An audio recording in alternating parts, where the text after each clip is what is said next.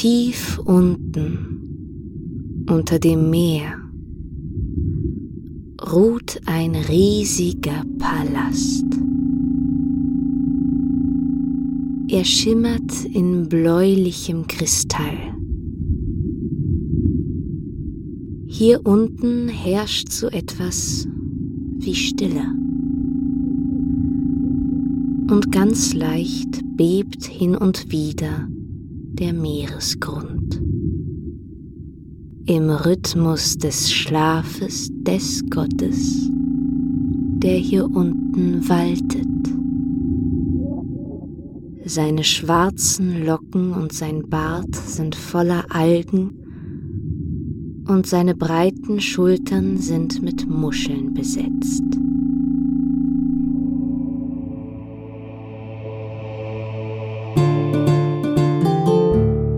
Das Chaos und seine Kinder. Griechische Mythen nacherzählt von Sophia Fabian.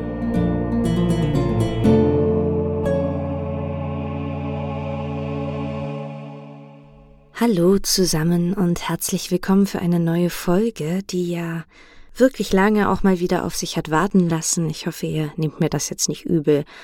Aber so ein Podcast, der nimmt nun mal echt viel Zeit in Anspruch und ich hatte eigentlich glücklicherweise viel zu tun, darum ähm, war der jetzt hinten angestellt, aber, aber, ich habe ihn niemals vergessen. Also keine Sorge, ich mache immer weiter Manchmal dauert es halt ein bisschen länger, aber gut.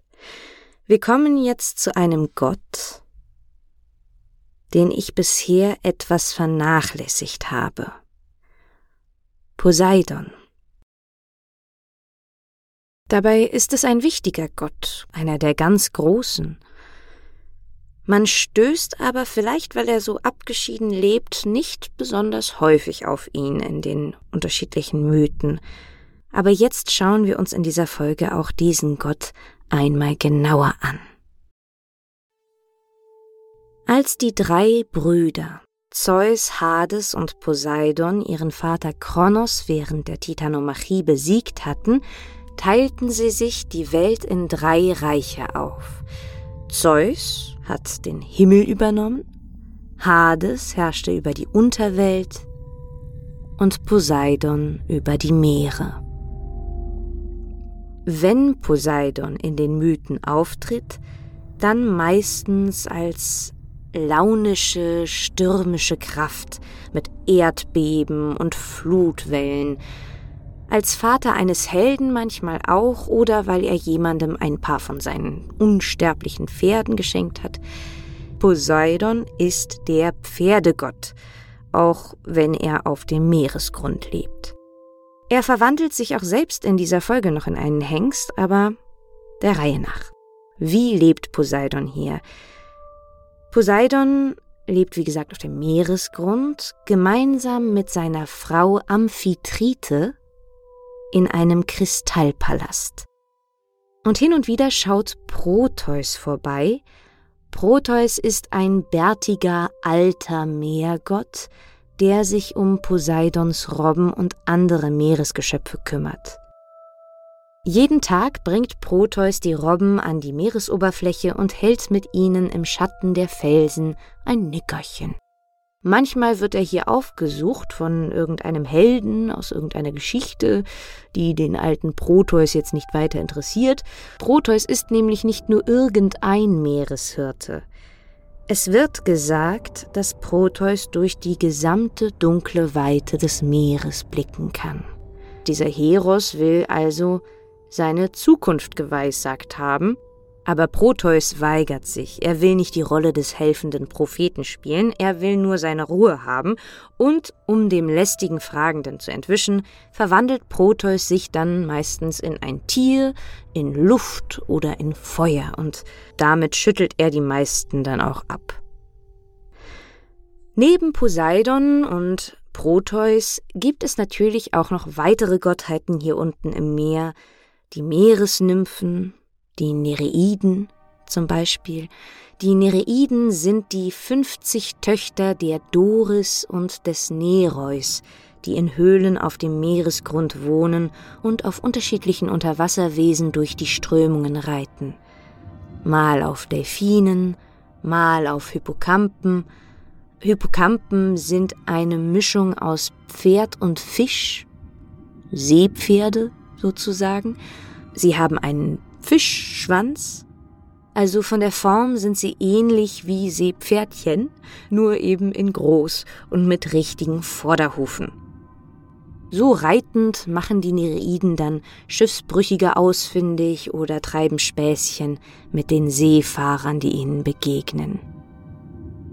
Amphitrite, die Frau von Poseidon, gilt als die älteste der 50 Nereiden. Als Poseidon bei ihrem Vater Nereus um ihre Hand anhält, flieht Amphitrite aber erstmal und versteckt sich vor ihm – Genau wie Hera den Zeus und Persephone den Hades erst ablehnten, lehnt Amphitrite den aufbrausenden Poseidon erst einmal ab. Sie sucht Schutz weit weg in der Höhle des Atlas.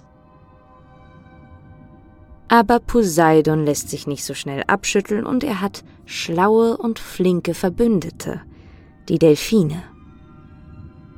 Sie finden Amphitrite und berichten dem Herrscher der Meere, wo sie sich versteckt. Dann schickt Poseidon der Amphitrite immer wieder einen Delphin, der sie von der Heirat mit ihm überzeugen soll, und tatsächlich lässt Amphitrite sich irgendwann vom Delphin überreden und heiratet Poseidon. Poseidon dankt dem Delphin, indem er ihm als Sternbild einen Platz im Himmel verschafft. Von da an wird Amphitrite dann ähnlich wie Hera unter den ständigen Seitensprüngen ihres Mannes leiden. Zum Beispiel soll Poseidon sich eines Tages in Medusa verliebt haben, als die noch eine schöne junge Frau war. Poseidon verwandelt sich in einen Hengst, und in einem Tempel der Athene begattet er so die schöne Medusa, Athene bemerkt den Frevel und verwandelt Medusa in ein Monster. Ihre wunderschönen Haare werden zu Schlangen, und von da an wird jeder, der es wagt, der Gorgone Medusa in die Augen zu schauen, zu Stein. Eines Tages wird sie von Perseus geköpft werden, und in dem Moment, als der Kopf der Medusa sich von ihrem Nacken löst, springt aus der klaffenden Wunde plötzlich ein ungewöhnliches Zwillingspaar. Chrysaor, ein junger Krieger, der bereits bei seiner Geburt ein goldenes Schwert in der Hand hält, und Pegasos, ein geflügeltes Pferd. Chrysaor und Pegasos sind die Kinder des Poseidon. Gezeugt wurden sie in der Nacht, die Medusa und der Hengst Poseidon im Athene-Tempel verbracht haben. Und vielleicht war es kein Zufall, dass Poseidon die Medusa ausgerechnet im Tempel der Athene begattete, denn Athene und Poseidon liegen ab und zu im Zwist. Eine Stadt in Attika überlegte zum Beispiel einmal, welchem Gott sie einen großen Tempel bauen sollte. Diese Stadt brauchte eine Gottheit, die sie anbeten wollte, damit die ihre Stadt beschützt. Athene und Poseidon hatten beide großes Interesse, vielleicht ahnten sie, dass dieser Stadt Großes bevorstand. Mit Geschenken wetteiferten die beiden Gottheiten um die Gunst der Stadtbewohner. Poseidon stieß seinen Dreizack in den Boden, und aus der Erde brach eine Salzwasserquelle. Athene ließ daneben einen schönen, kräftigen Olivenbaum aus der Erde wachsen. Dann sollten die Bewohner der Stadt abstimmen, welches der beiden Geschenke das bessere sei, und sie stimmten ganz knapp mit einer einzigen Stimme Mehrheit für den Olivenbaum, der ihnen Nahrung, Öl und Holz spenden würde. Und so wurde also Athene zur Schutzgöttin dieser Stadt, die von da an nach ihr benannt werden sollte, na klar, Athen. Und es würde mich gar nicht wundern, wenn Poseidon nur kurze Zeit nach diesem Wettstreit in Athenes Tempel die Medusa verführt hätte, aber das ist meine freie Interpretation. Kommen wir zurück ins Meer. Das Meer ist groß und weit, manchmal klar und türkis strahlend und manchmal wüst, dunkel, unberechenbar und wild, und so gab es gute Meeresgottheiten, die einen beschützten, wie die Nereiden zum Beispiel, aber es gab auch noch andere Gottheiten. Die düsteren Verwandten der Nereiden. Zwei alte Meeresgötter namens Phorkys und Keto, die Götter der dunklen Tiefe. Genauer gesagt waren Phorkys und Keto die Geschwister von Nereus, dem Vater der Nereiden. Phorkys und Keto sind Bruder und Schwester und sie hatten dann aber auch gemeinsam schreckliche Kinder gezeugt, zum Beispiel die eben schon halb genannten Gorgonen, zu denen also die Medusa gehörte, oder die Greien, drei weitere muffig stinkende Schwestern, die bereits als grauhaarige alte Weiber geboren wurden und sich zu dritt einen einzigen Zahn und ein einziges Auge teilen mussten, das reichten sie sich dann so rum, je nachdem, wer es gerade brauchte. Die Greien wohnten am Fuße des Atlas, wo weder Sonne noch Mond leuchten. Manche sagen, dass auch Skylla eine Tochter des Phorkys und der Keto ist. Ähnlich wie Medusa war Skylla einmal eine wunderschöne junge Frau. Skylla liebte das Meer. Am allerliebsten hielt sie sich am Strand im von den Wellen gekühlten Sand auf, setzte sich in die seichten Wellen und unterhielt sich mit den Nereiden, den Meeresnymphen, die sich immer wieder gerne ihre letzten Männergeschichten anhörten. Eines Tages, als sie mal wieder so mit den Nereiden plaudert, sieht Skylla plötzlich etwas Blaues in der Ferne glänzen. Sie werden beobachtet.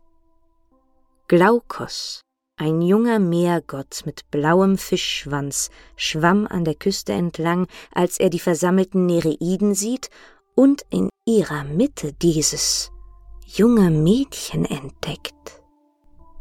Er ist fasziniert von der schönen Skylla und nähert sich dem Strand, aber Skylla springt beim Anblick des blauen Gottes auf und flieht. Glaukus ruft ihr nach. Hab keine Angst. Bitte, lass mich dir erzählen, wie ich so geworden bin. Skylla bleibt stehen und Glaukus erzählt hastig seine Geschichte. Ich war selbst mal ein junger Mensch, ein Fischer, und so kam ich eines Tages mit meinem kleinen Boot an einen grün bewucherten Strand, den ich vorher noch nie gesehen hatte. Dieses Fleckchen Erde schien mir völlig unberührt zu sein. Es war wirklich wunderschön, bewachsen mit saftigem grünen Gras. Also ließ ich mich dort nieder, um in aller Ruhe meine Netze zu entwirren und meine Fische zu sortieren. Aber und das klingt jetzt wie erfunden, aber es ist wirklich passiert, als meine toten Fische, die ich vorher gerade gefangen hatte, das grüne Gras an diesem Ufer berührten, fingen sie plötzlich an, sich wieder zu bewegen, sich mehr und mehr zu bewegen, sie sprangen auf einmal herum und schlugen wild mit ihren Schwänzen, und ehe ich mir darüber klar werden konnte, was da gerade passierte, sprangen sie alle zurück ins Meer, und ich stehe plötzlich mit meinen leeren Netzen am Strand. Und eine ganze Weile stehe ich so da und versuche zu realisieren, was da gerade passiert ist, und dann sage ich mir, dass das Gras an diesem Ufer daran schuld sein muss. Also pflücke ich etwas davon und beiße ganz vorsichtig auf einen Grashalm, und da merke ich plötzlich, wie mein Herz zu rasen anfängt und es mich ins Meer drängt. Ich konnte keinen Moment länger auf der Erdoberfläche bleiben, also springe ich ins Wasser und na ja, wie du siehst, hier im Wasser bin ich immer noch.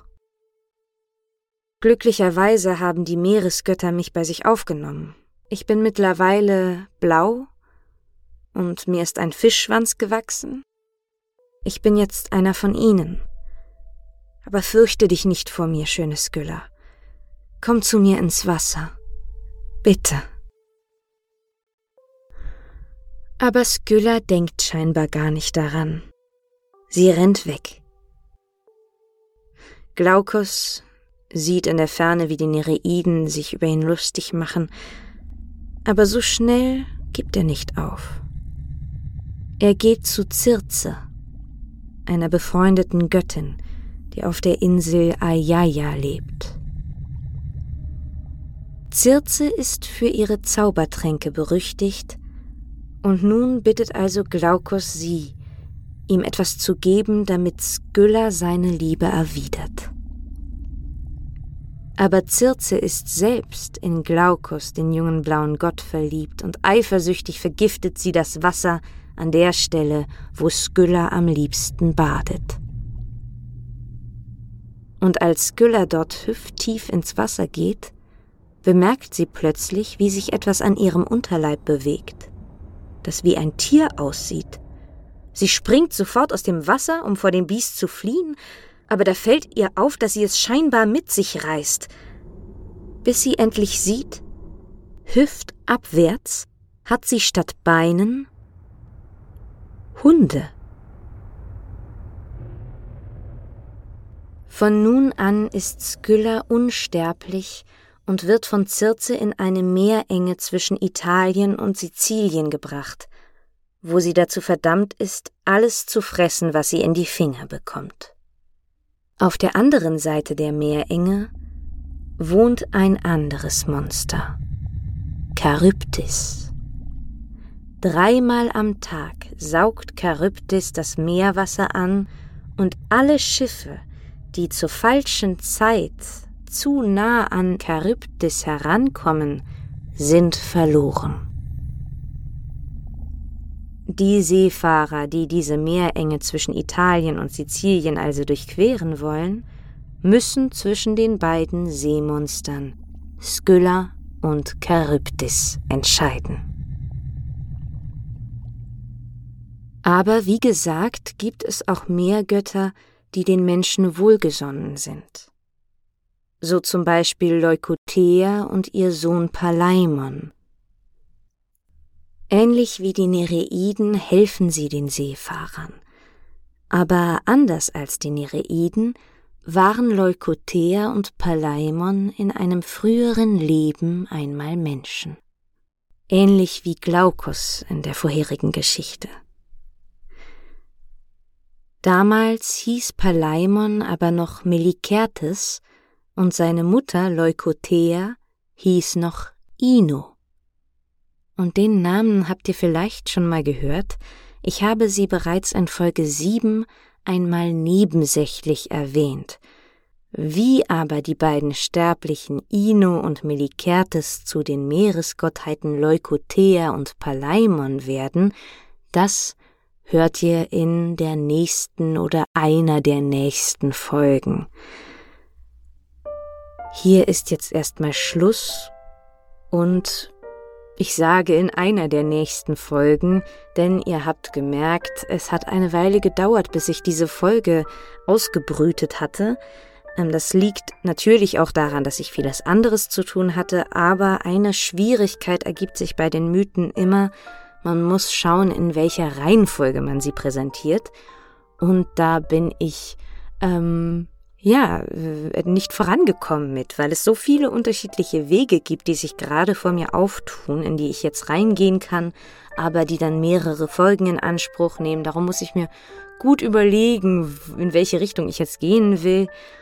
Da ich jetzt hier mit der Ino und dem Melikertes aufhöre, denke ich, dass ich wahrscheinlich in den nächsten Folgen da weitermachen werde.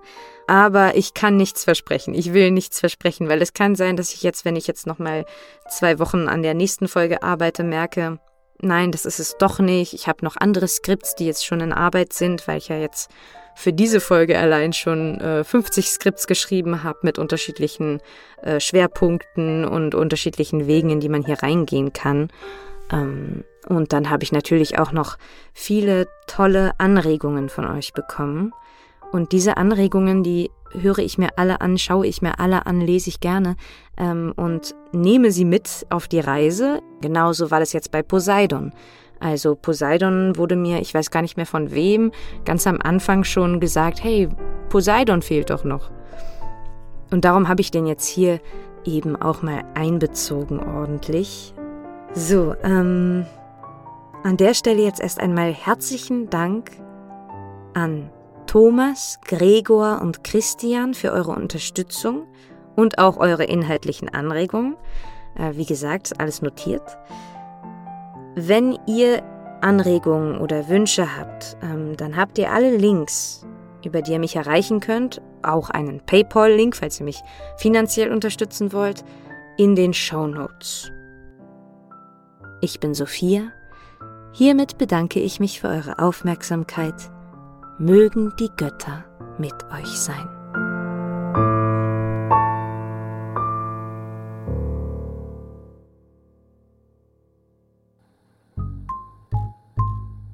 Hallo, ich bin Sophia und ich übernehme mit viel Zeit und Liebe alle Aufgaben, die hier bei der Chaos Kinder Podcast Produktion so anfallen. Ich mache Recherche, Redaktion, Studiotechnik, Einsprechen, Soundmastering, Webpräsenz und, und, und. Und alle diese Dinge kosten Zeit und Geld. Deshalb habe ich einen Steady-Account eingerichtet. Dort können alle, die gerne diesen Podcast hören, zum Lernen, zum Abschalten, zum Einschlafen, wofür auch immer, monatlich dazu beitragen, dass das Chaos stetig wächst und gedeiht. Den Link dazu findest du in der Folgenbeschreibung.